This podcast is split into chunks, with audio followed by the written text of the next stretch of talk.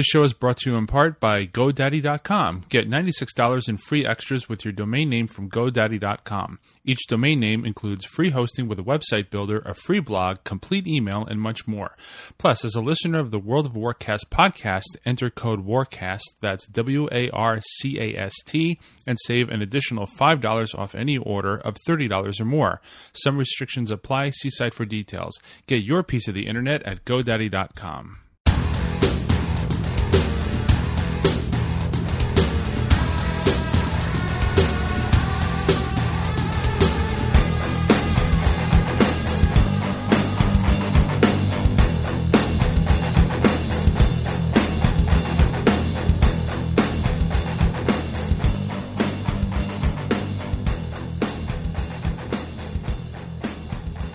Podcasting to all of Azeroth, this is World of Warcast. I am Renata.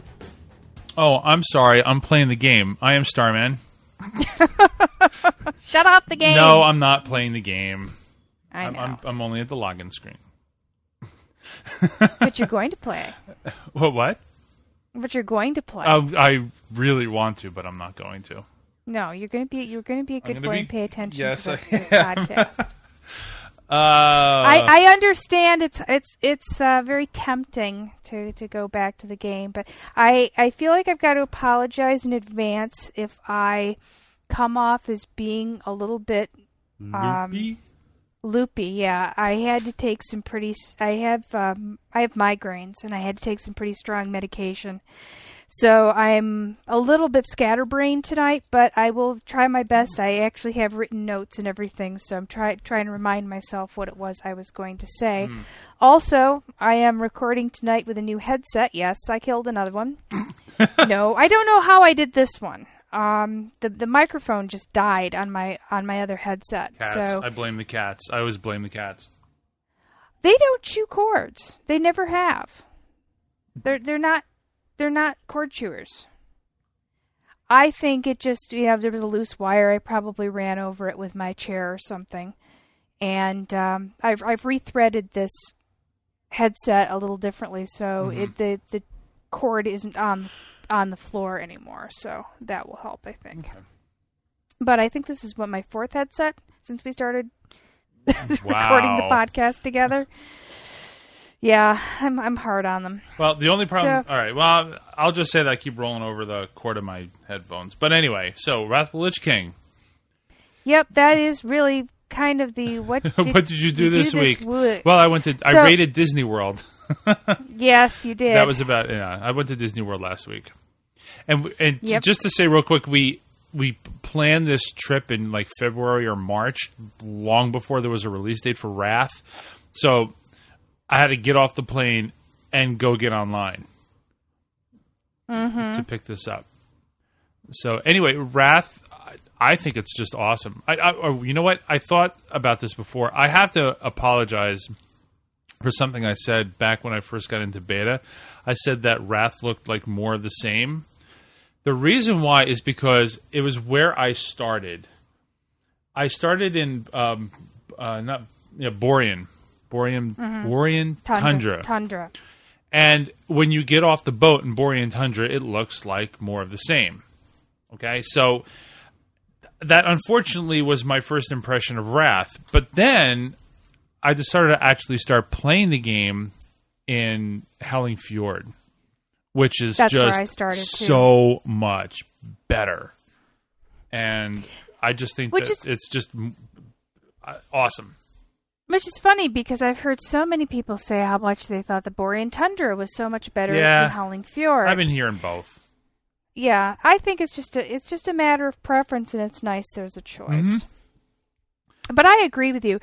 I really remember when um, the Burning Crusade came out. I started playing.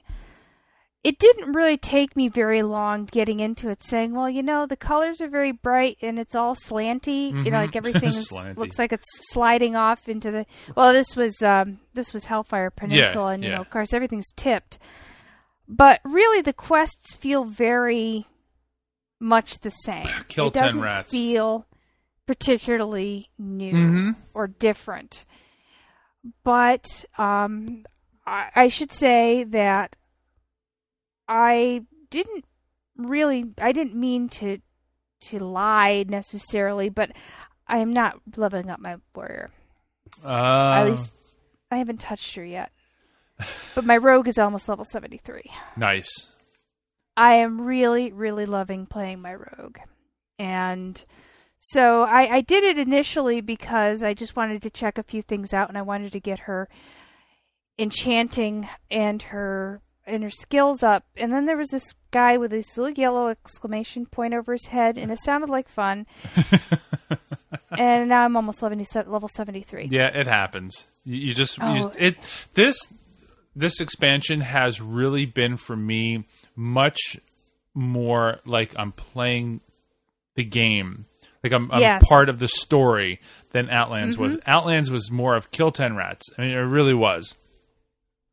And even though it was very pretty and it's so different than what we knew in Azeroth, and very very interesting to to weave around the mushrooms and Zangarmarsh and all, and I love Nagrand. Mm-hmm. But this, I, I just feel like I'm actually part of something this time around. There's their storyline is just amazing. I've seen Arthas three times already. Whereas, I mean, how many times did we see Illidan in the in uh, Burning Crusade? Like none. I don't think there was Yeah. a quest where you saw Illidan. Who did you see at the end of B- B- Black Morass? Well, besides Medivh. Oh, it was Medivh, that's right. Oh yeah, I was, That's right. Medivh's there the whole time. But M- Medivh is actually more prominent in Burning Crusade than Illidan was. Right. And I, I agree with you. I mean, I, I often would, I kind of got lulled into the, yeah, yeah, whatever. Just tell me what I, what 10 rats I need to kill with quests. Yeah. But I find myself with this one actually kind of getting into the storyline. Yes. And it's because of the, the way, I mean, it's, there's still a til- kit, there's still a kill 10 rats component. Oh yeah, yeah.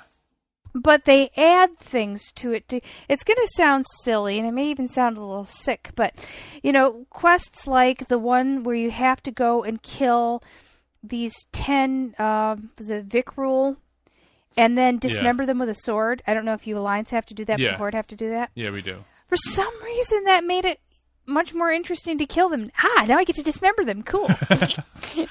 um, or you know, oh, I've got to go kill these ten dwarves, but I have to chop open their heads and get their brains. I mean, it sounds awful, but it it does it, it does add a little bit of novelty, and there's so many different types of quests. Like Poop um, quests. the- I have you run into any poop quests? I haven't run into any poop quests. Two. And I heard there was another. have. I heard there was a nasty one in Grizzly Hills. I not in Howling Fjord. Yeah, there was one in Howling Fjord. I've done all the I've done all I- but one it must be an alliance thing then. It must be an alliance thing then. There were no poop quests on the on the horde side because I've completed the uh, Howling Fjord um, achievement. Mm-hmm. I've only got one quest left in there. It's a group quest. I just need to grab some guildies and do it. But that's alliance get the poop quest. Horde, thank you Blizzard for not making the horde um, go into the poop. Um, or the one where you have to you have to assemble your you, you have to assemble the monstrosity and then go kill a, you know go have them group um it becomes a pet and it goes and kills a bunch of gathers up and blows up and kills a bunch of things. Mm-hmm. The the quests with the vehicles are a great deal of fun. Have you done the tank quest in Borean no, Tundra yet? No, not Oh, yet. that is so much fun. The the ones to, to control the tanks, and you've got all these things you can do with the tanks, like the, the meat grinder, which is this little whirly thing that you go and. I'm I'm really sounding grizzly tonight for some reason. Well, all right. So, what I like about the quest so far is that they bring back some of the lore from the original game Mm-hmm. And things that haven't been touched in years now, or they just left dangling. The thing is, I want to talk about them, but I don't want to spoil anything. Right. So I won't. I, I'll tell you what. Maybe I'll talk about it a little bit in the next show. Right.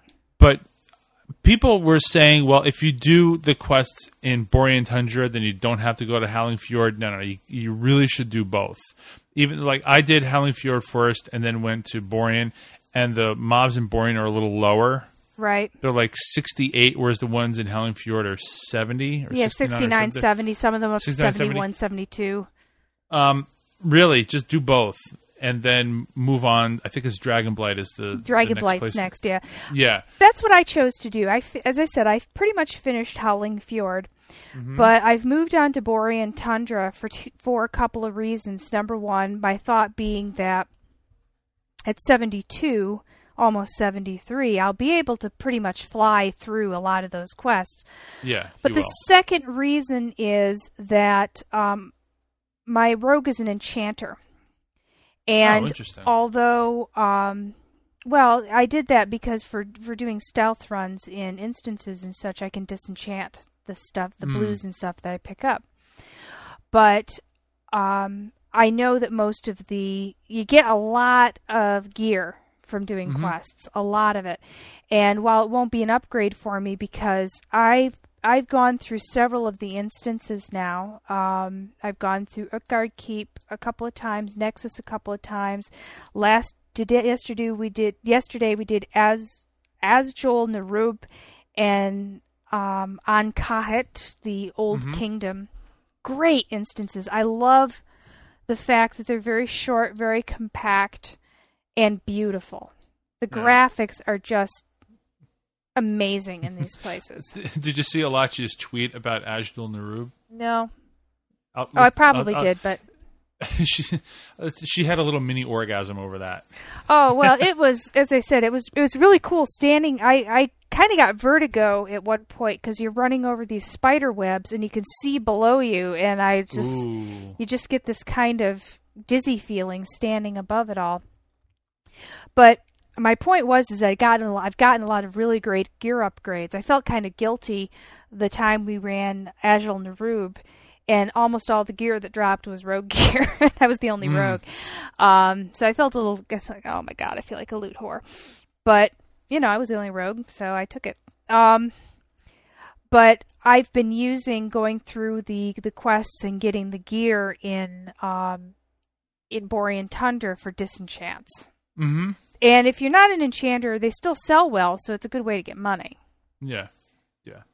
Uh, God, I mean, you already brought up two interesting points, which I, want to talk about. One is that the dream shards are now used. Well, not now used, but but now an, an enchanting mat is used as currency. There's a shard trader that you you give ten shards or fifteen or twenty shards, and they'll give you a pattern back, like enchanting uber spell power. I don't remember exactly what it was called, but it was mm-hmm. some major, like it wasn't major, it was like super major spell power. But I, I'm not sure I like the fact that dream shards are being used as currency because Yeah. usually you make good money off of them. But it, it's fine, you know. I'll, I'll deal with it. I, I don't have a serious problem with that. But then again, And- I would rather be able to do that than have to wait for a recipe to drop someday off True. some guy in some instance, you know. And Mm-hmm. I, you do have that issue, I'm sure, but um, I it, it's nice having multiple ways to get recipes. True. And some of the stuff I was disenchanting at first. Let me bring my inventory up here. I, I did log into the game just so I can have a reference in case I like have a brain fart. Small dream shards, um, just like with small uh, small prismatics, you can click on them. You right click on them, and, it'll, and three of them can turn into a dream shard. So that was good. I was able to get. How many do I have now? I've got three dream shards now. Yeah, that's about how And- many I have. The problem is that some of them require like 425 enchanting, and I've been enchanting my own stuff. I mean, I'm not really into the whole like making money and, and all that. That slows me down. Right now, my enchanting is only 385, and I have to get to I think 425 to start using some of this Dream Shard patterns. So I've got a way to go. Yeah. Well, but I would like to mention on that note, you're talking about, you know, it's very time consuming Mm-hmm. to um to get those, but one of the things that I've been doing is I've got a uh, I've got a guildie, veteran who can make the armor 3 and weapon 3 scrolls through um, through inscription. And he's not an herbalist. So I've been bribing him with lots and lots and lots of Outlands herbs because I am an herbalist. and he's been making me um, armor three vellums, which you can enchant with the um, with the Northrend level enchants, hmm and those have been selling quite well on the auction house. And I was very pleased to discover I do get skill from enchanting the vellums. Good. Okay. So, but I can sell them on my own time rather than having to stand around saying blah blah blah. Or it's better than just re-enchanting my own stuff all the time and wasting the enchants. Mhm. It's uh, it's a good way. Um, well, that does bring on to in, onto the subject of professions because um, I did want to just talk a little bit about the professions. I was very pleased to discover with enchanting that my my enchanting was not that high with with this character. It was only 350. Uh, I mean, I Mhm. hadn't even gotten to 375. But I was able to train some recipes that used Outland enchanting mats Right. right away. And Mhm. that was really great because, as everyone knows who has leveled enchanting in the Burning Crusade, um, 350 to 375 is an absolute dog. Oh. If you don't get, if you haven't gotten a, a an enchant like Savagery, which is very much in demand Mhm. and is fairly low level, I think it's 350 or 355 that you can learn that. It's an absolute total rotten bear to um yeah rotten stinking rotting awful bear to to get enchanting up during those levels so this is really smoothing over that path now i'm anticipating that 425 to 450 will be equally awful Well, in this one I don't. I don't know. I haven't looked at it yet. right but um, I was very, very pleased that, and it's not just us. All the all the other manufacturing professions that I've been talk I've been talking to people who do them, report there there's a similar nice smooth path. Um, cooking, we got so many recipes. Oh my god! And you know the interesting thing is that now that when they drop, they're soulbound. Mm-hmm. The ones that I got, I, I got a bunch of weird ones, and they're all soulbound. Yeah, I got the the the haunted herring recipe, for example. Did you? Wait, did you get the one? Hold on a second. What is this called? Last week's mammoth. Yeah, the, those last week's mammoth, bad clams, tasty cupcake, and haunted herring are all used in a, an achievement called Second That Emotion, Mm-hmm. which is a um, which is an achievement under cooking where you have to to eat each one of these. You don't have to make them; you have to eat them. So I've been selling haunted herring on the auction house Mm-hmm. and uh, a, a guildie of mine made me a tasty cupcake, and I'm trying to find the mammoth and the bad clams. I, I do know that we I do have guildies who have all all of those recipes. Um, but it was very nice to be able to go in with, and some of those recipes are very very good, and they use fish.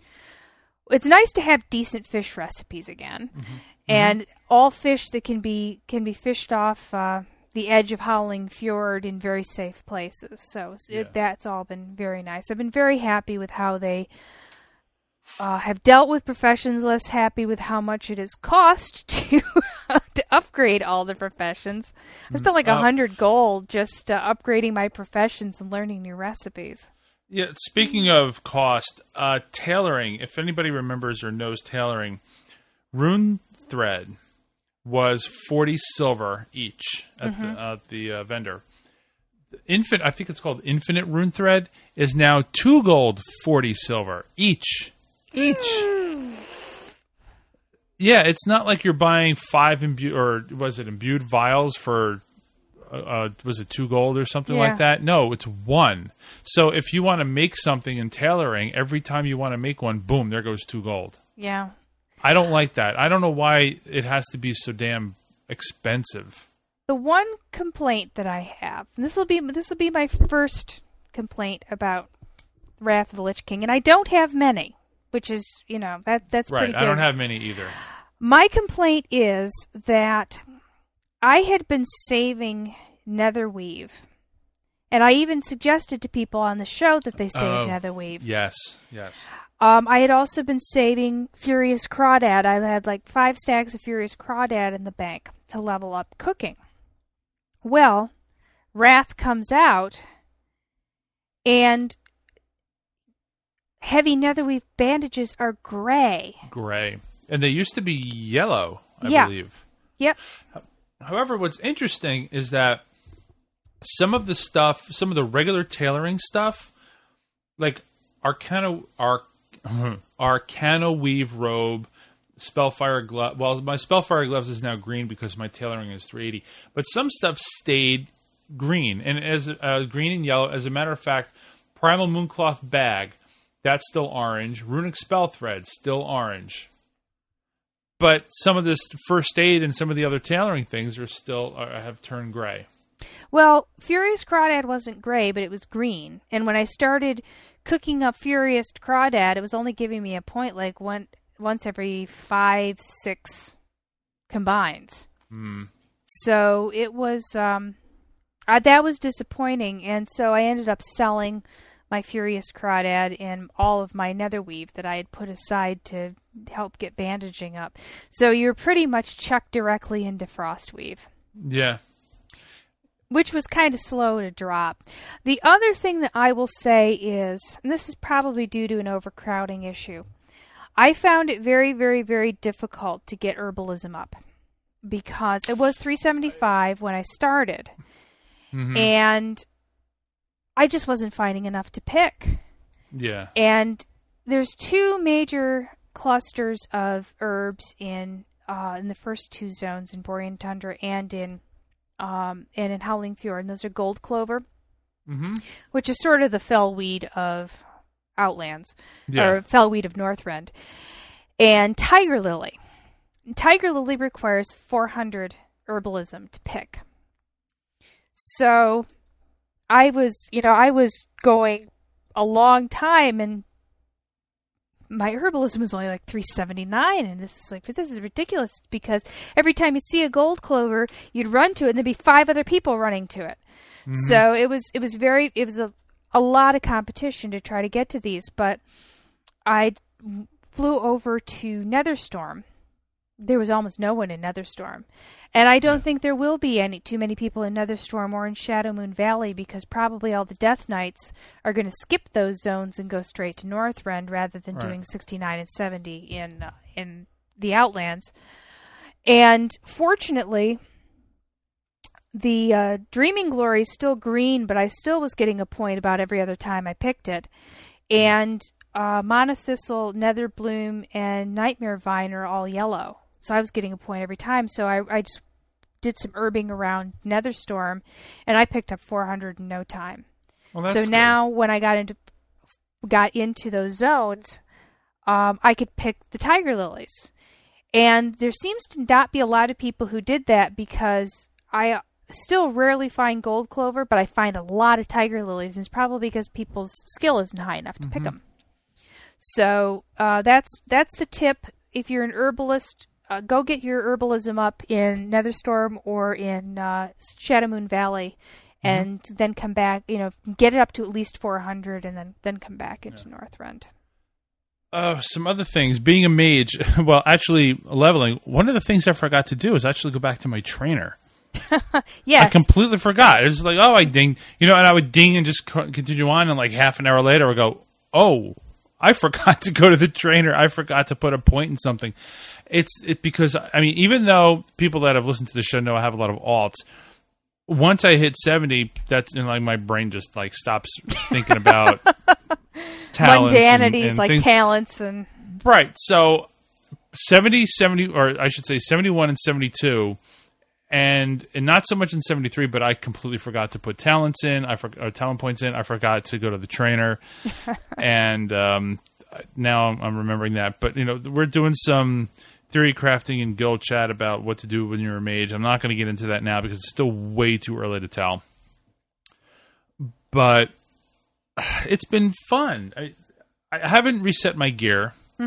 Every single thing that I've got, there was one headpiece that I um, I kept it because I I want you know sometimes you get something you don't have like a minute to decide. It's just like you know we gotta roll roll quick. Let's go go go.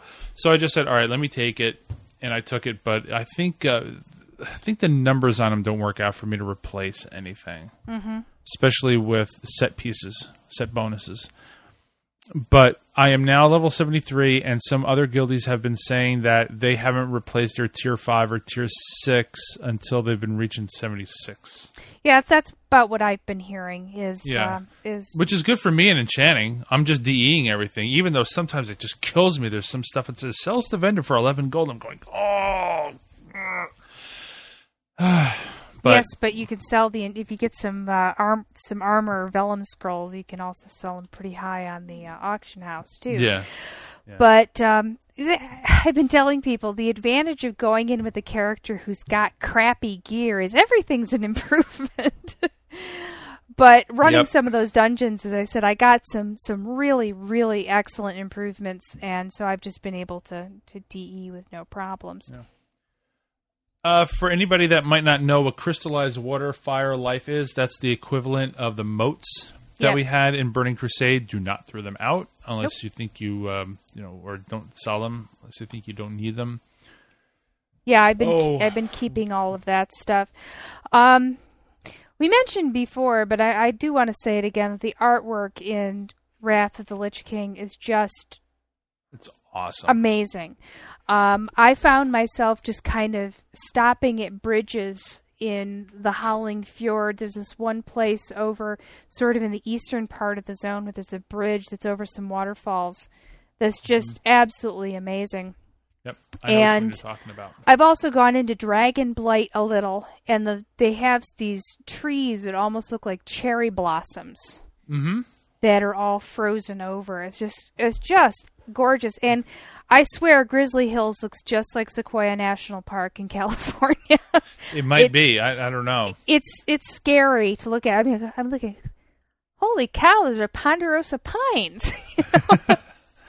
and and that's that's a and there's a fallen sequoia in there. I mean, it, it looks just like Sequoia National Forest, and the artwork in the in the dungeons is just amazing, totally amazing. I am I am really blown away by the artwork. the uh, the artist in the game did an exceptional job with the art, and I'm gonna I'm gonna say something which people might think is not right at first, but the the game, the expansion reminds me of Scars of Velious from EverQuest, and the reason why is because it was just you felt like you were in someplace cold Right.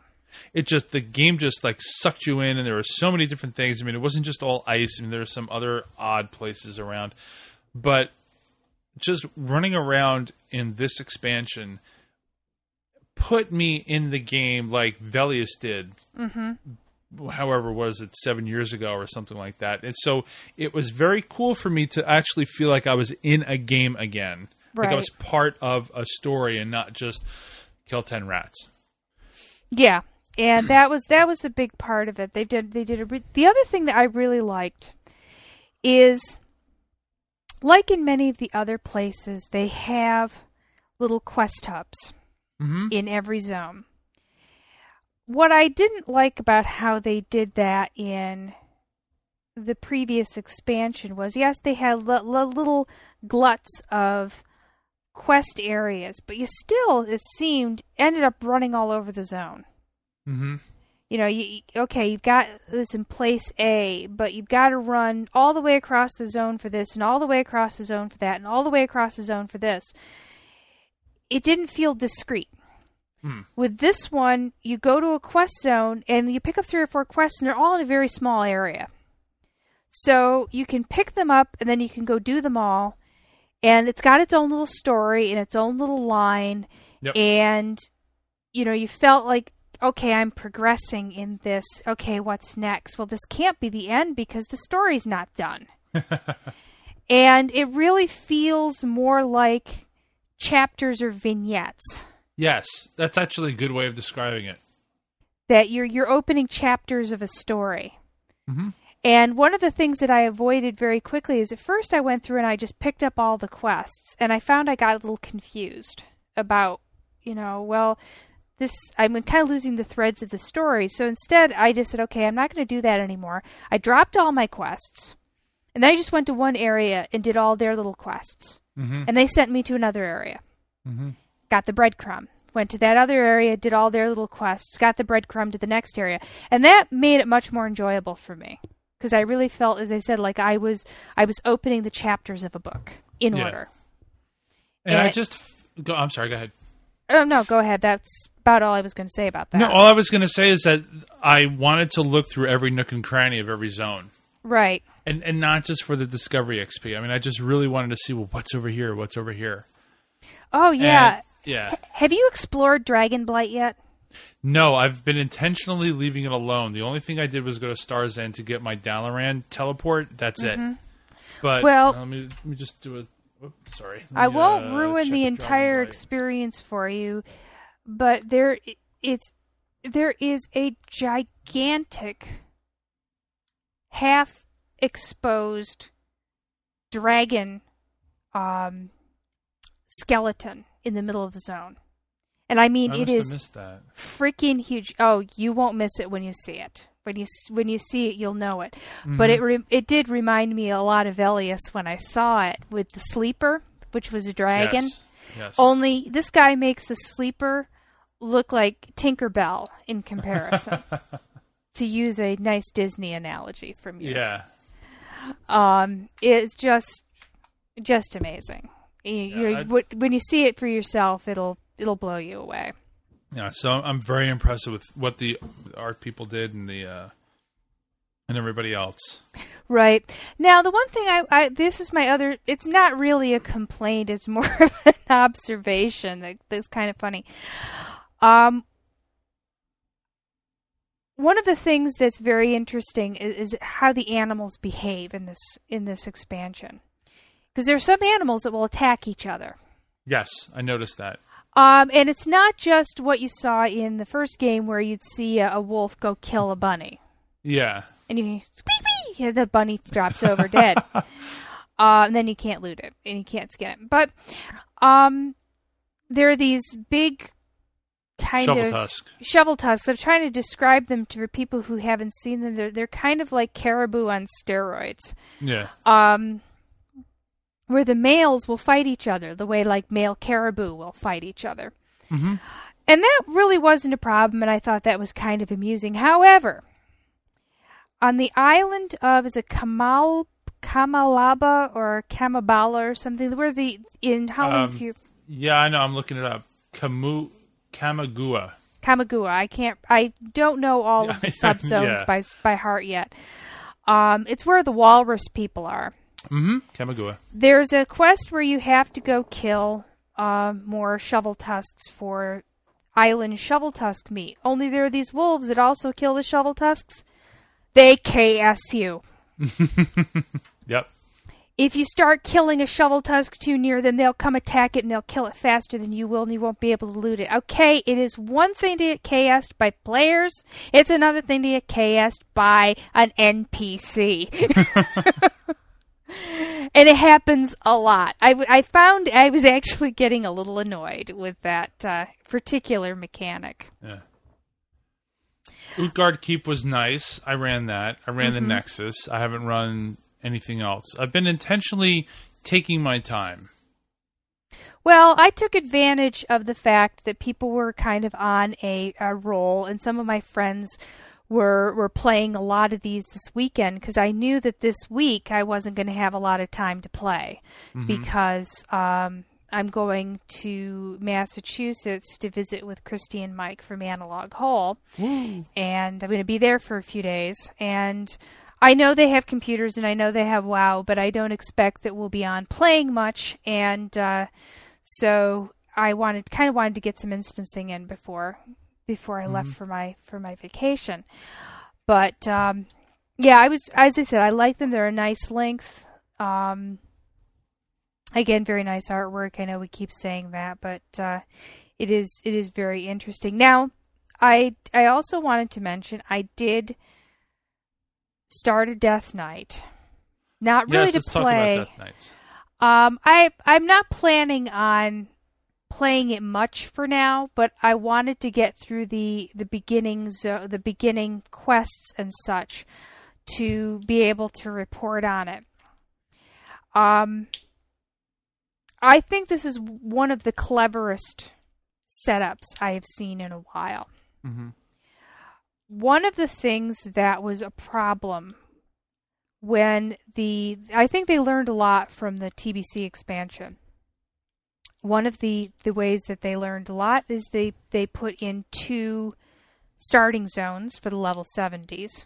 Mm-hmm. And the other way that they learned it was how they constructed the Death Knight area to avoid the problems that they had of the Draenei and the Blood Elves. Have you done the uh, Death Knight beginning No. area yet? No. It's incredibly clever the way that they've put it together because it is it's very linear and but and normally I have a problem with too much linearity in quest lines. But in this case it really works. And it's very necessary for how it's laid out. You when a Death Knight starts out, they start out with certain things such as 270 first aid. They start out with 150 riding skill, although they don't have a horse. And they start out with all their weapon skills at 270 to kind of get them a bit of a leg up. They start out with some basic greens. Mhm. And they start on this, I said, this very linear quest that's, that gets you out into this area where it looks like a, it's a, it's a little village, a human village, and it's all, you know, nice and bright and shiny the way that Right. human villages are. And it sends you on a variety of quests, including one of my favorite quest uh, names, which is Grand Theft Palomino, where you have to go steal a horse, which is the the quest line that gets you your your mount, your your uh, your class mount. It's it's like the it's sort of like the the Warlock's Dread Steed. It lo- looks similar. And as you do these quests, you get better, you get gear upgrades, and you get talent points. You start out with no talent points, which at 55 you would normally have um, what 25 talent, 26 talent points, Mm-hmm. 26 talent points. 26, yeah. But as you go up through the quests, you get like one talent point, two talent points, three talent points, etc. Until when you're done with it, you have all the talent points that you would normally have. Which I think is a very nice way of, of doing it. It does mean that you can't just make a Death Knight and then move it somewhere else. You, you really have to go through the Death Knight starter area and quest line.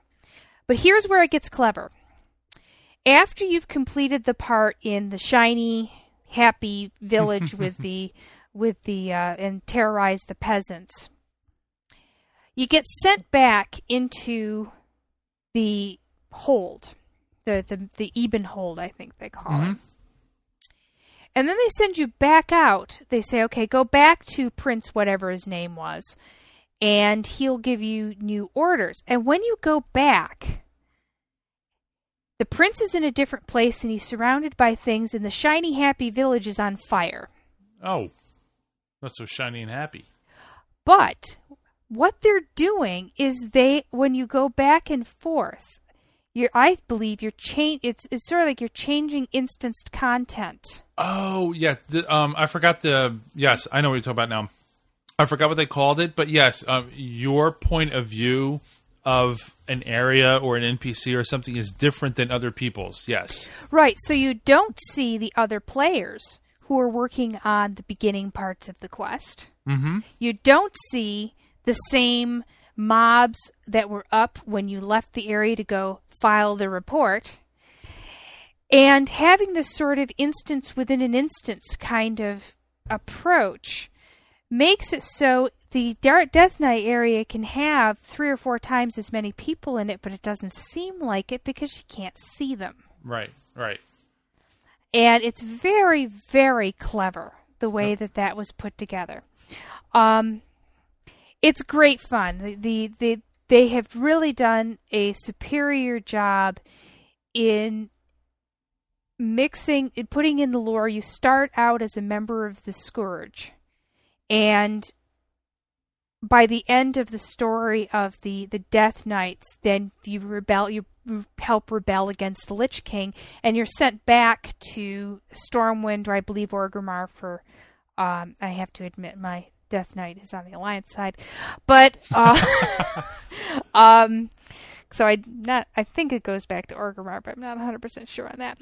Um with a letter to the king and you go and you you know peasants are, are throwing bananas at you and telling you, "Oh, my, you know, my grandmother was killed by the scourge. You're awful." But that all ends when you when you turn in your letter and you become one of the good guys. Mm-hmm. But I just think you know they they they made a very compelling story. It they made it very, but they also injected it with a sense of humor. Um, it's a very it's it's worth going even if you never play a Death Knight. Just do the starter area until you get out into the main city because it's definitely worth seeing how this was executed and how much fun it is. Um, just for that part alone, even if you never play the Death Knight beyond the level 58 or whatever you are when you when you leave the, the newbie zone, it's really worth doing. Mm-hmm.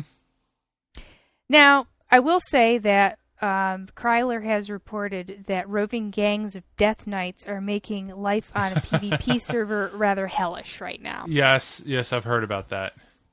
That anyone else trying to level up a character in that 55 to 70 area is having a really, really tough time of it. Because the Death Knights are pretty overpowered at this point, especially those of Blood Spec. And um, they seem to be forming gangs and beating up the locals a lot. So it's a it's a very it's a very tricky situation for for him right now. Hmm. Yeah, I've been hearing that. Yeah, swarms of Death Knights all over Outlands, but I haven't Yes. actually gone there to check. I, I actually want to. Uh, I haven't yet. Well, you know, I've heard people, you know, talking about what Hellfire Peninsula needs is more Death Knights. I don't think we have enough Death Knights. And you do a Who Death Knight Hellfire, and it'd be like 48 people, and 47 of them are Death Knights and one Druid. However, if you're a healing class, it's a great time to be in the in the uh, 55 to to 70 zone if you're looking for instances because I'm sure that all those Death Knights are desperately looking for healers. yeah, that's true. Well, I'm I'm doing a search now. There are 49 people, and I don't know what the max is, but yeah, there are 49. 49. There's a 49 on a search. 49, okay, yeah. so yeah, I should probably run over there and check. Yeah, it's uh, it's just kind of amusing. Um, but I've been hearing from people who have been playing Death Knights for real that it's you know especially the blood spec is a hell of a lot of fun. Oh, so many other things about Wrath. Um, I did this quest. It was this wicked quest that brings you to this temple city of. Let me see if I can read this right. En'kilah. Mm-hmm. And there's a ziggurat above it, and you you have to. It's it's a three person group quest at the end, and you have to go to the ziggurat, and then you have to go to the top of the ziggurat, and then kill this NPC. I'm not going to go into too much about that because I don't want to spoil anything. But th- it was just it was really cool. I mean, some of the things are just so different from Burning Crusade and so different from the original World of Warcraft that I'm just very impressed with with everything so far. Well, was I think it was Um, Patrick on Twitter, who's Patrick from the um, The instance from the instance and how I wow. and How I Wow, the, the Mhm. French podcast, uh, who was saying that that Wrath of the Lich King makes the Burning Crusade look so two years ago.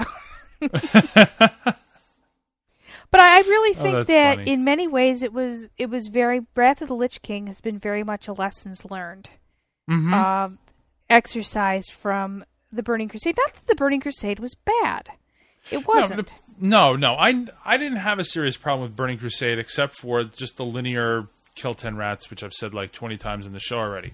But that's really all I felt that it was. I mean, other than the beauty of some of the land, I mean, I just never felt part of the story. And now, as I said before, I I just kudos to the development team and the Yeah. art team and everybody. Well, one of the problems that I, I did have with Wrath of the Lich King, or not with Wrath of the Lich King, with with the Burning Crusade, is the way that the rating system was structured. Mm. A lot of the upper level raid instances were so difficult Hmm. that only the most well geared anal raiding guilds were ever going to get there Yeah. the the ones who put in, you know, had mandatory raid times. And, you know, from their perspective, they would say, well, you know, we're the ones who are putting in the effort, so we should we should have some stuff that's just for us. But um, we're going to talk a little bit about this in a moment with the subject of server firsts, um, or realm firsts, or world firsts. Mm-hmm. But that I'm not necessarily advocating a total dumbing down or making it too easy. But I we were talking about this today. You said that he, they the development team at BlizzCon even said that they made Sunwell too hard. They, yeah, they admitted it right on stage. They said we made Sunwell too hard, Mm-hmm. and and that was that. Now, for the development team to say they made something too hard, I know who's who's to say playing the game whether or not it really was. And maybe some some guild has it on farm. Well, that might be true, but if a, a much smaller percentage of people are rating Sunwell than let's say Black Temple, Mm-hmm. you know, maybe that says something about rating in uh, in Burning Crusade. Now, it's always been this battle ever since EverQuest One. There's always been this battle of what is the best way to get people to raid. You have to balance the number of people versus how much time they put in versus the gear that they get, because the raiders always feel that they're entitled to something special, and, and I'm going to have to agree with that. But the same thing goes with PvP. The people that put in the time for PvP also deserve something special. But then this is why I liked Badges of Justice in Burning Crusade because it gave the casual people the chance to get something nice too. Right. And you know, once I finally got tier five gear and looked at that stuff versus what you would get off of uh, Badges of Justice, the Badges of Justice do well up to about tier four, tier five, depending on what you're doing, and then some of the stats start to the the gap gets bigger Mm-hmm. between tier five and tier six, and, and obviously tier seven, and the stuff that you get from the badges. But it was a good way for for casual players to get something that they felt was special. Now, do I feel that Blizzard should dumb down the game or dumb down rating for more casual people? You know, that's really not for me to decide. I, I don't have a strong opinion either way because I think that Blizzard has more data Mm-hmm. as to how many people are actually rating than we do. Mm-hmm. You know, I can have a personal opinion on it. I mean, I would love to see people get stuff, especially since we're all paying for the game. But at the same time, yeah, I always did. And, and maybe some people feel this is elitist, but I really don't think it is. When you're putting six days, four hours a day into rating, let's say Naxxramas back in the day or, or something, yeah, you do want to feel like you're getting something special out of it. You know, because because you're you're doing something with 25 people, and you're not running Shadow Labs for the 50th time for Badges of Justice. But on the other hand, everyone's paying their 15 bucks. True. And you know, And, uh, there's yeah. more of us than there are of them. Such um I think that this kind of segues into one of the there were a couple of stories that emerged this week about this they kind of touch on the subject of server firsts, realm firsts, etc. I think we as we were all playing we saw these you know, so and so realm first made uh, grandmaster mining, or made you know first blood elf warlock, or such. Now I have to admit, I was momentarily tempted to say, "Can I be the first orc rogue on Whisperwind?" nah, I'm not going to bother. And I look, I've looked a couple of times, and I think there's one orc rogue that's a couple levels ahead of me. But um, there may be an 80 by now, for all I know. But I, you know, I think there's only like three orc rogues on the server anyway. But uh, it's not exactly a popular popular combination. But Yeah. um, you know, that's fine. I I guess they never really meant that much to me to to worry about them. But the first one I want to talk about, which kind of goes with what we were talking about, was there was there's this has been making uh, various news segments about um, an EU merger guild between Nihilum and SK Curse that supposedly cleared all instance content in three days. Reason Yeah. I say supposedly Mm-hmm. is I'm a bit skeptical. Well, they did Be- get to 80, We know that. They did get to 80. We, I do give them that. They got like f- almost 50 people to 80. And that is something.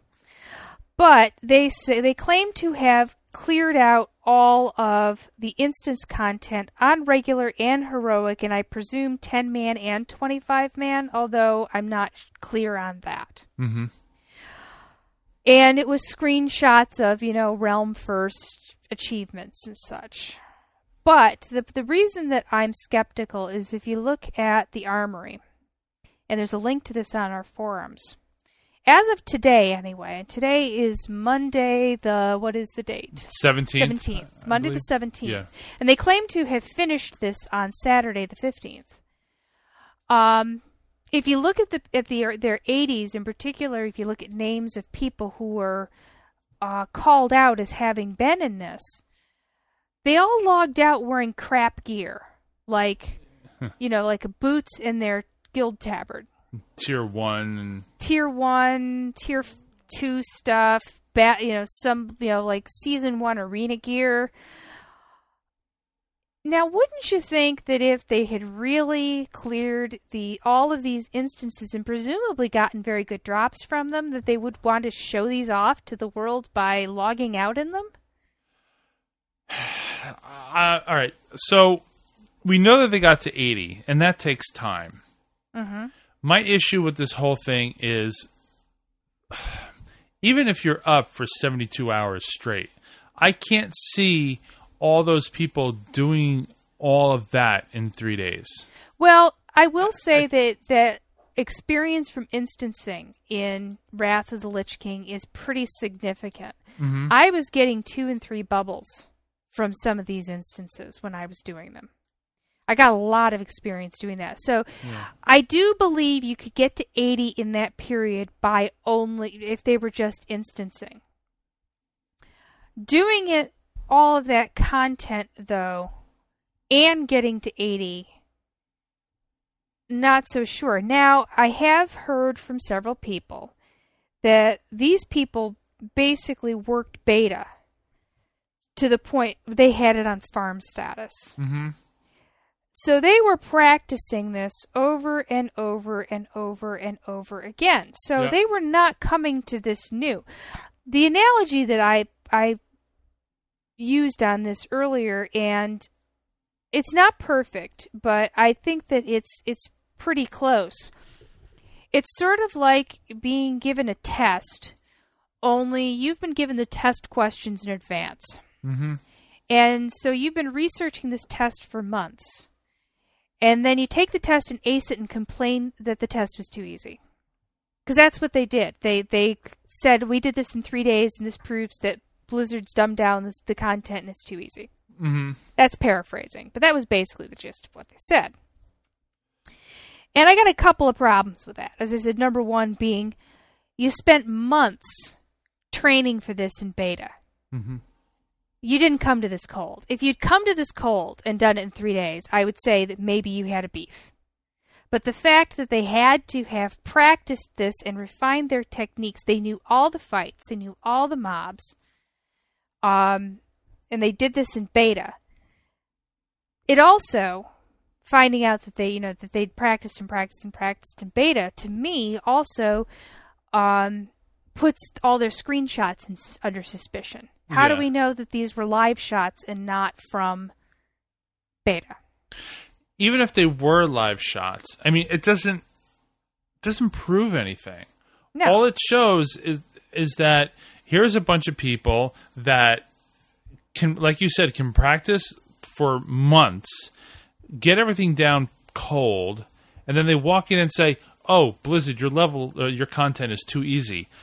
No, that doesn't Yeah. prove a thing. I mean, th- these these guys have a reputation of just blowing through everything first, anyway. Right. Well, and that's probably because this is you know this is what they do. They've they've I have not looked at their websites, but I can bet you they have mandatory uh, rating times and very you know you have to be putting a lot a lot of time into this. I believe it was Yeah. Nihilum who about a was it about a year ago, year and a half ago, um, admitted on one of their their interviews that their members bought gold because it was faster. That they didn't have time to farm. Right. That's because they're spending all their time raiding and do you know. So let's just say I have very little. I certainly have very little respect for that, and and as I said, you know, it's like getting the test questions in advance and then complaining that the test is too easy if they had done this without ever having seen the content before, I think that that would be a cause for concern. Oh yeah. But you know, frankly, to say, oh well, basically we worked on this in beta to the point that we got this tone gold. If they did it, as I said, I still want to see independent confirmation, mm-hmm. not just screenshots. I want to see our, yeah. If the armory wasn't empty, mm-hmm. then then we would say okay, but but then the so whole why, point of this whole thing is so so what? So so you did Naxx. Big deal. I could do Naxx. So, but as I said, I, my big question is: is why, if you did all of these things, why, if you've done all these instances, why are all of your 80s? Why is this showing up in none of your 80s gear? Now, mm-hmm. I can't say none of them. I didn't look at every single one of them, but I looked probably at 15 of them. I looked at a bunch of them too. Yeah, and, and I was like skipping nothing. around. No, it's nothing. They they they camped out in crap. So what are they hiding? I'm I'm not convinced. Yeah. And I'm sure they don't care that I'm not convinced, but I'm not convinced that they um, that they did anything special. You're not convinced, and I really don't care. So. Well, and honestly, yeah, so what if so they they cleared all the content. They did not they they cleared all the instance content. There's quests, there's achievements, there's professions. They're standing around on bridges looking at waterfalls. There's so much more to this game than just going in, learning some fights, and thrashing an instance. It doesn't mm-hmm. impress me, no. to be honest. Me neither. So, you know, I. I do believe that people should be able to play the way they want. I've got no problem with people who want to spend a lot of time playing the game. I mean, hey, it's your money. You spend it the way you want to. It's your time. You spend it the way you want to. But I was running, I was playing with some numbers earlier, and let me see if I can find. Oh, here's the little post it note. The whole thing about um, they've made it, you know, that the Blizzard's dumbing things down for the casuals. Well, here's some some numbers that I pulled completely out of the air, but let's see if this this makes any sense. Whisperwind is currently the largest population U.S. server. Mm-hmm. I know because I fight the queues every night these days. there, according to WoW Jutsu, there are five guilds on Whisperwind that have cleared Sunwell. Wow. I Only five. name them. yeah, you probably can. Um, those are 25 man instances. So at the minimum, 125 people have been through. But let's just say, for the sake of argument, that they've each taken a hundred, each guild has taken a 100 people through, and all of them have cleared it. Mm-hmm. That is very generous, but I don't think it's anywhere near 500 people who've who've been through a Sunwell clear on on Whisperwind. Whisperwind's current population is just under 40,000 right now. 40,000 tunes. So, say 500 tunes have been through Sunwell. That's 1.25% population of Whisperwind, the largest server. And I think probably a pretty typical server of the PvEs. Mm-hmm. This may actually be less on the PvP servers because PvP servers tend to be less raid oriented. Yeah, they are. Well, PvP in my servers. experience, yes, they yeah. are. And I've heard this complaint of many. But we're going to be real generous here again and say 2% of the population of, of World of Warcraft, 2% of the toons are involved in the highest level rating. There are approximately 10 million subscribers. That's 200,000 people out of 10 million. Mm-hmm. So 9.8 million people are not hardcore raiders, approximately. Who do you think Blizzard is going to try to please? Uh, Nine point eight million or two hundred thousand. You know, I I would say that if a you know yeah hardcore readers may find this a somewhat disappointing thing but frankly if they've made the content a little less accessible a little more accessible i mean and a little less requiring of a second job level of commitment to complete i'm happy Yeah. well Yeah. you said it yourself that rating had become a second job It was at one point. As much as I love Naxxramas, rating was just a pain in the ass because it was always about mats, it was about repairs. It, you know, if if you have a family, or even if you don't have a family, I mean, if you just if you're in college, if you're in high school, if if you if you're out of school and, and you just want to spend time with your friends or your boyfriend, girlfriend, whatever, and you don't want to do whatever it needs to be done to get 50 gold that day before your raid so that you can repair. I, it, Well, it seems Yeah, as it though you was- were either raiding or preparing to raid. yeah. And that- that was what Yeah. your entire game was was centered around. your game was was just raiding. Now, when dailies had come out, it was much easier to get the gold that you needed for repairs. It was much easier. I could blow 45, 50 gold on on a battle elixir and just say, "So what?" Mm-hmm. You know, so which was nice. But Right. back in those days when um, you know when gold was was hard to get. I mean, uh, a lot of people probably don't even remember, or maybe they weren't even around when uh, you had a struggle to get gold before uh, Burning Crusade. In fact, I I should um, I should mention I don't have them on me right now, but we had asked people to send us emails about why they bought gold in the last show, and we got t- tons and tons of responses from people, and it was just overwhelmingly one thing: time. Mm-hmm. And overwhelmingly, people have said that they have not bought gold since Burning Crusade. Right. You know, some people say, "Well, I had to for an emergency or or something like that," and we said we weren't going to, you know, say names. not naming we're not. names. We're not naming names, and we're not laying judgments on people, which we said we weren't, because we can completely understand that if you don't have a lot of free time, yeah, I can understand that.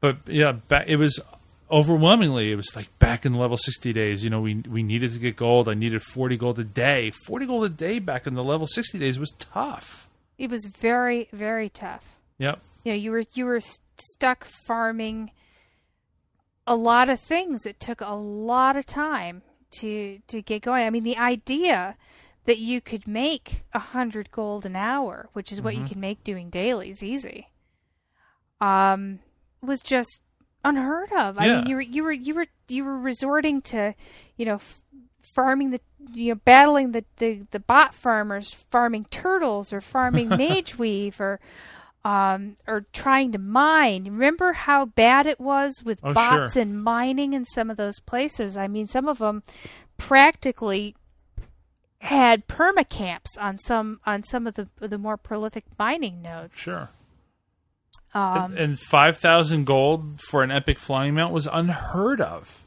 when yeah, we we're first so- found out back when burning 5,000. crusade first came out like 5000 gold are you kidding me we'll never get five thousand gold. but as time went on you realize how much easier it was to get 5k and i got 5k in like a month and a half Yeah, and um, I think that was one thing that Blizzard did really well with the Burning Crusade was make it so it wasn't quite so painful to get money, and Mm-hmm.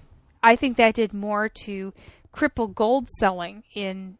Yeah, you know, I will say this: since the Burning Crusade came out, we have had more problem with gold spammers Yeah. on our forums. on our forums and in We're our banning- server Yeah, we've we've been banning three and four people a day off Yeah. our off our forums, and on the server, yeah, much more gold spam in trade chat. I've been reporting probably again three or four spammers a day. Um, People are you know- desperate. They're desperate for people to buy gold, and, and at this point, Blizzard has just made it so easy that nobody has to. right, and the thing is, is I I've har- I haven't really spent much. I've been making money in um, Wrath of the Lich King. I've barely s spent money. I went into Wrath of the Lich King with not as much money as I wanted. I, I only had just under four thousand gold. I'm up to five thousand gold now. I And yeah. I have. I mean, I've been selling. What I've been doing is I've been I've been selling some enchants using the scrolls. I've been selling fish, Mm-hmm. um, and just making money off the quests. I'm doing extremely well. I started with 3,200 gold, I believe. Mm-hmm. I blew a ton of it on the new stuff for my professions. Right? Yeah. Would- Yeah. That that was about a hundred gold. Yeah, and right and there. I've been dying much more. so of course, when Yeah. you know you've got you know tier five and tier six gear, and you die, you know it's it's much worse than it was before. So, I mean, I was blowing a, a bunch on repairs, but like right now, I'm level seventy three and a third. Yeah, Mm-hmm. seventy three and a third, and I've got three thousand ninety six gold. So I'm doing pretty well. Yeah. Um, the other one that we wanted to talk about briefly was something which uh, someone posted on our forums, but I, I was aware of again through a bunch of other game news uh, aggregators. It's again uh, the, the the kind of world first thing. They announced that the the first eighty had um, happened after I think it was twenty seven hours Mm-hmm. on the EU servers. Now, this was sort of a bone of contention and something that I think is rightly a bone of contention. If you're going to have achievements, feats of strength that have realm firsts or even world I don't know if the world first counts, but it definitely counts it by realm. Um but then you stagger the times that the that it becomes available. The code was obviously available long bef- Mm-hmm. long before the games became available, but when it becomes available at midnight and you're not adjusting that for time zones. Oh, yeah, that's true. Europe got this, you know, 6-7 hours before the US did. And then the US got it and of course the East Coasters got it before the the Pacific Coast got it. So there were people, you know, depending on where you lived, you you could get going faster than Mhm. or slower than other people. The poor Australians didn't get it till the next day. Yeah. Um, and I know there were a lot of Australians who play on Whisperwind who were very, very pissed off about that. There was no way they were ever going to be able to even compete for these things because of the way that the games were staggered. So, I mean, maybe they could do it something like instead of having it be in just raw time, have it be who does it the fastest in, you know, a certain their time zone. time. See, that's In the tough though because Yeah, I It- know. I'm not sure how you do it. No, because I'm thinking about it as you're talking about it. And the problem is that items, no matter not just video games, but anything is sold based on a release date, like albums or on a release date. Everything is sold on a specific release date, and you can't sell them. Well, not that you can't, but I mean, they, they generally don't like things being sold before 12 o'clock a.m. because then it screws up the books. Mm-hmm. So you can't say, okay, we're going to sell it at eight o'clock on the East Coast and nine o'clock on the Central and ten o'clock. You know, it's it's you can't do that, or maybe it's backwards. Yeah, it's backwards. I'm going in the wrong direction. So it'd be 8 Eastern, seven Central, six five, and yeah, it's the logistics in that would just be impossible to deal with. Right, So- but you know, it, it is a problem when you've got something which is based on raw time. Hmm. When you're, you know, when some people have the game three hours before other people on the same server might have the game. Yeah, And uh, there were a lot of people who were complaining about that. And maybe, I mean, maybe the um, the solution is is not to do those particular achievements again. yeah. And But I don't even think you get anything special for them anyway. No, it's it's it's just a feat of strength. It's not like you get anything, you know, Well, super In EverQuest two, bobble for them. they had an entire list of people. Like, I gotta give Sony props for doing this. The day that EQ2 came out, everything, and I mean everything that was discovered in the game was was archived on the website. Mm-hmm. I got at least two or three server firsts, and I got one or two world firsts on my first character in EQ2. Mm-hmm. And so the only advantage in that, see, EQ, it has a better community than WoW. Yeah. WoW people just don't give a rat's ass about who was blah blah blah first. They really mm-hmm. don't. But in EQ, because the community was so tight, people could remember stuff that happened four or five years ago. They would say, "Oh yes, that was you know Johnson on you know the Crushbone server." Or something But I would like also point out that the overall population of EQ2 is much smaller. Well, I'm, I'm just saying back in the day. yeah. You know, but I, I think if, if the population of EQ2 was just the same as WoW, I I think it would. You know, I think Right. just as many people wouldn't care. So so that's true. But- But, these these they're not these things in WoW are not archived anywhere. You, now maybe they're going to add it to the armory at some point, but you can't go to Bob's character sheet and say, "Oh, he was world first in you know doing this poop quest." you, you know, it's just it's not there. So you know, even though you got the feat of strength, and maybe you could take a screenshot, it really doesn't mean much to anybody else.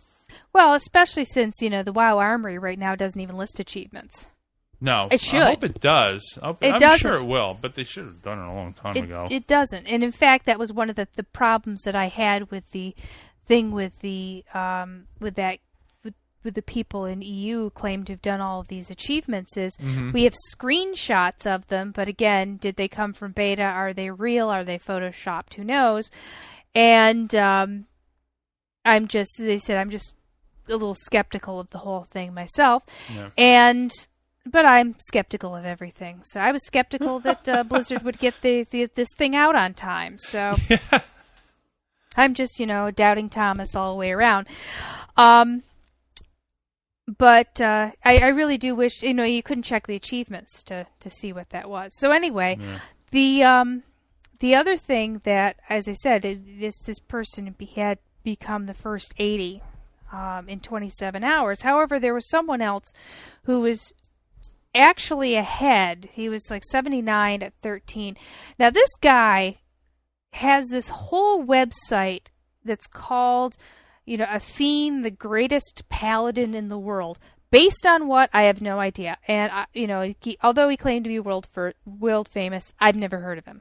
I never but- heard of them either. No, um, apparently he's got some YouTube videos or something like that. So, So I just, everybody. yeah. I, I'm just afraid that my thing was greatest paladin in the world was based on what. Um, so he was level 79 at 13 hours. Mhm. But then a GM swooped in and banned them all temporarily, but long enough that this other player got the got the um, got the achievement It's of being interesting. 81st. Because from what I understand, he was using the same technique that was used in Burning Crusade to get to 71st. Right, but I don't think that the 71st was doing it in instances. He was doing it Uh, outside. Right. Okay. What was happening is he was using a mob tagging technique that everyone's familiar with, everyone's used it, which, although not necessarily for getting experience, um, but for sometimes for killing things. People did this in the Ring of Blood or for killing Dern a lot, Right. where there would be people in a group who would tag a mob, and then as soon as it was tagged, they would fight it, and people outside the group would fight it, and then they get it down, and the people in the group would get credit for it. Now, they had a screenshot of them talking to a GM, and it's not clear to me reading this that they explained they were going to be doing this in instances, and there is a difference in doing it in instances, which I will explain in a moment. The GM said you are indeed allowed to get your entire guild to help you level to 80 by mob tagging. But it never said, you know, I didn't read the original petition, and I'm not sure that he made it clear he was planning to do this in instances. The technique he was using was they were taking five people into instances, and as I said before, the the experience in World uh, in Wrath of the Lich King instances is quite good. Mm-hmm. What they were doing is they were taking five people in. They would tag the mob. He would tag the mob with the group, and then one of their party, not not the guy they were, never the guy that they were power leveling, but one of the party would drop out of the group. Now, as any of you who've dropped out of a group or have discoed in an instance know, you've got a 60 second window where you can you're in the instance, but you know you will be teleported back to whatever your Hearthstone Right. location is in 60 seconds. So as they would kill the mob and then invite the guy back. And then they would go to the next mob and do the same thing. They'd tag the mob, guy would drop, and they would kill the mob and then they would invite the guy back. So what was happening was is the people who were left in the group were getting instead of dividing the experience by 5, they were dividing the experience by 4. Mm-hmm. So they were getting, you know, they were getting a lot more experience for all these because they were essentially for the purposes of experiencing experiencing four manning this, although they were actually five manning. I agree that this was an exploit. The reason being is the mechanic that they were exploiting was the mechanic that was designed to to be kind to people who unexpectedly disconnected. Yeah. That you would disconnect, you would accidentally drop from your party, and then you, when you came back, you would have a little window of time, you know, say they're they're in the middle of a fight or whatever, to invite you back so you don't get kicked out of the instance. And that's what they were doing that was differently. I believe that the 70 guy was was doing guild based mob tagging, but he was doing it outdoors. outdoors. I don't believe yes, that he was, he doing was. it doing this in inside of an instance. And at first I thought, well, how did they get caught? And then I found out they were they were posting YouTube videos about this. so essentially they were they were doing this and they were bragging about it and now they they apparently were under some mistaken impression that the GM they, they say they were under the mistaken impression the GM told them the wrong information and that they were um they were act they were told by GM what they were doing okay. The cynical skeptic part of me says they they intentionally said they did not tell them they were doing this in an instance. And then screenshotted this hoping that they that if a GM caught them or complained that they could say, "Well, we have the screenshot where GM told us it was okay." Yeah. But the other thing is is maybe the GM told them the wrong information and one thing I can say about you know having been a guide in EverQuest that, um, which is sort of a volunteer GM position back back when guides helped with um, actual problems, Mm. is that the at least if it's anything like Sony, the descriptions of what is and is not an exploit are not always crystal clear, and they don't cover absolutely every possible way that a player can exploit. and they can't. And you know, and No, uh, oh, oh, because this- players is will come up with all sorts of new things. How? What? Let me see. Is it? Is it at the point where I can say that I was a guide in EverQuest 2 also? Yeah. Okay. So I was a guide in EverQuest 2 also. And let me tell you something. It was it was a great experience, but the rules were so vague. Mm-hmm. It just oh, it the, and, And- like you said, people would come up with new stuff, and then you would just go, um, oh, what do we do about this? Well, a lot of the times we, we had we would have to escalate it to a, a higher level GM. oh yeah, to- which, you do, but but then God, I mean, you send this to a senior guide to find out what's going on. Yeah, and uh, it, it just got to the point where, I mean, I, I left for other reasons, but I, it, it was just it was too difficult. It was too difficult to run around because you did, just didn't know what was right and what was wrong, and, and you didn't want to screw with somebody's game. And I just went, ah, it's not for me. So it it is conceivable that they got a GM who interpreted it one way, Mm-hmm. and a supervisor GM or a higher level GM or just another GM who said no and was able to override him. Mm-hmm. I can see that happening too. But personally, I think it was a case of they left out the part about it being in an instance. Yeah. Yep. And because the mechanic is different, because there's more at stake with the experience, I believe it was an exploit and I believe that the ban was justified. Yeah. I So, have to I've- agree with that. I know that there's other people who say, oh, you know, oh, that wasn't fair, but they were told they could do this. I say, I don't think they were clear enough, and I think that they, you know, they got what they they were gaming it. They were gaming a mechanic that was not meant to be used that way, and that is the definition of an exploit. Yep, I agree. I have to agree. So anyway, um, I guess in in summing up, I've found Wrath of the Lich King to be just an incredible step up. Mm-hmm.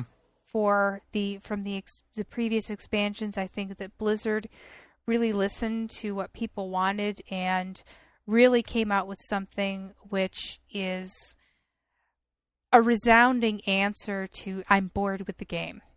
I've seen people coming back who had been away, hearing how fun it was, and getting it and getting totally into the game again. I've seen people online I haven't seen online in months. Yeah, oh, including oh, myself. same thing's happened you know, I took sure. I took a long time off, and I'm feeling energized and excited about the game again. You know, it it's like I said before. This game puts you in the story. You see Arthas. Arthas interacts with you. The, the first time I saw Arthas is during the Stoned quest. I don't know if you mm-hmm. have the same thing on the Horde side, but you have to inhale this incense or something. I call it Quest 420. Mm-hmm. And you you basically see Arthas in a vision. Mm-hmm. And then you see him again during Was this. that in Howling Fjord? yes. Okay, we don't have the same quest. Okay, on the Horde it's, side. so that so and then you see him again in the Ziggurat and uh, Ziggur Ziggurat, and then oh, what was the other one? There was a third one. I don't remember, but anyway, it's just I want I want to see more of the story more than I want to kill ten rats. And the other day I was in the game and I thought, oh God, I don't want to go to a whole other area, but I want to see what happens next. It's like I want to you know turn the page and see what happens in chapter ten, then chapter Right. eleven, and then chapter twelve. Yeah, and um, you know, and I feel the same way. I just, I just want to, I just want to move on and see what's next. And I found that instead of really worrying about where I was in experience, I literally surprised myself when I dinged seventy two. I was like, did I just ding? Was I that far ahead? That happened to me at 73. It's- I kind of just lost lost myself in what was going on, Mm-hmm. and that's a good thing. And you know, our, regular listeners will will know we're not just you know un- uncritical rabid fanboys. Oh, If- yeah, if- that's for sure. You know, in fact, people have accused us many times of being too negative and complaining too much. Um, but really, as I said, you know, I've, I've got so few bad things to say about it. The only one being the graying out of Netherweave and uh, greening out of Furious Crawdad, and the thing about the, the wolves KSing my shoveltusks. but you know, honestly, it was a very smooth upgrade. They they certainly worked out the bugs. Although I must say they did not enhance consumer confidence with this with the servers being out for a day and a half. Well, the day yeah. you know the couple of days before that. But I wasn't around really then. I was in Florida. yeah, I know you were in Disney, but uh, I totally forgive them for that because um, it went. I installed cleanly. I was up and running. Only one, a couple of my mods were broken. It was it was a very it was a flawless launch from my from my standpoint. You know who I want to give kudos to also? The mod writers. Yes, I want to give serious kudos to the mod writers for getting this stuff out on time. Yes, definitely kudos to the mod writers. And um, next episode, I will be getting back to the mod of the cast. Um, I've been so distracted with just keeping my mods updated and everything that uh, I haven't really had a chance to try out any new ones, but I will definitely check a few new ones out. I've got a couple new ones loaded that I want to try, and so Mod of the Cast will be back next Cool. episode. So I think we're done. Yeah. Is- and uh, there is, there's a lot more that I wanted to talk about, but I don't want this show going on three hours. Yeah, but we, you know, we got something to talk about in the next episode, so just uh, save it for that. Yeah, we and will. go Giants! We're eight and we're nine and one. Yay! Nine and one. Wow. yeah, I, They I haven't clinched the division yet, but uh, we're hoping. very hoping, very hoping. close. I got to So- tell you a funny story real quick because Mm-hmm. we're ending the show anyway. But um, I was standing on the um, the monorail at the Magic Kingdom, Mm-hmm. and I had my Giants shirt on, and I got into it with this Steelers fan who started giving me a bunch of crap about how the Giants suck and you know your team sucks and you guys shouldn't be winning. I'm like, dude, we're in Disney. What is wrong with you? like I'm there with my kids on or other people with their kids, and you know, and this guy's like ragging on me for being a Giants fan, and I just said to him, I said, "What's your record?" He's like, "Oh, records don't count." I said, "What's your record?" He says, "We're like oh six and three or whatever it was back then." And I was like, "Well, we're seven and one." You know, and then we beat we beat, and then the the next day the Steelers lost and we beat Philly. Yep. So, So, um, you know, I, I realize people are very passionate about their teams, but you know, like, don't make yourself look like an ass in front of a whole bunch of people on the tram. there's a time and place for everything, and Disney is not it. Yeah, Disney is not the place to be arguing about which team is better. So that's So, it for, for this week. if you want to contact us, my email is starman at worldofwarcast.com and Renata's is renata at worldofwarcast.com. You can find us on Twitter. My name is I Starman and Renata's is Renata WC. I'm getting closer and closer to the ID I want. A couple more weeks, and it'll be the nine month. Uh, there's a nine month period where if uh, the ID wasn't used, you can request Twitter to give it to you. Well, let's hope. I hate this I in front of my name. And you can find our forums at worldofwarcast.com. You can leave us a voicemail on uh, Skype. Our ID is World of Warcast. Surprise, surprise. so that's it for this week, and we'll talk to you next time. Bye.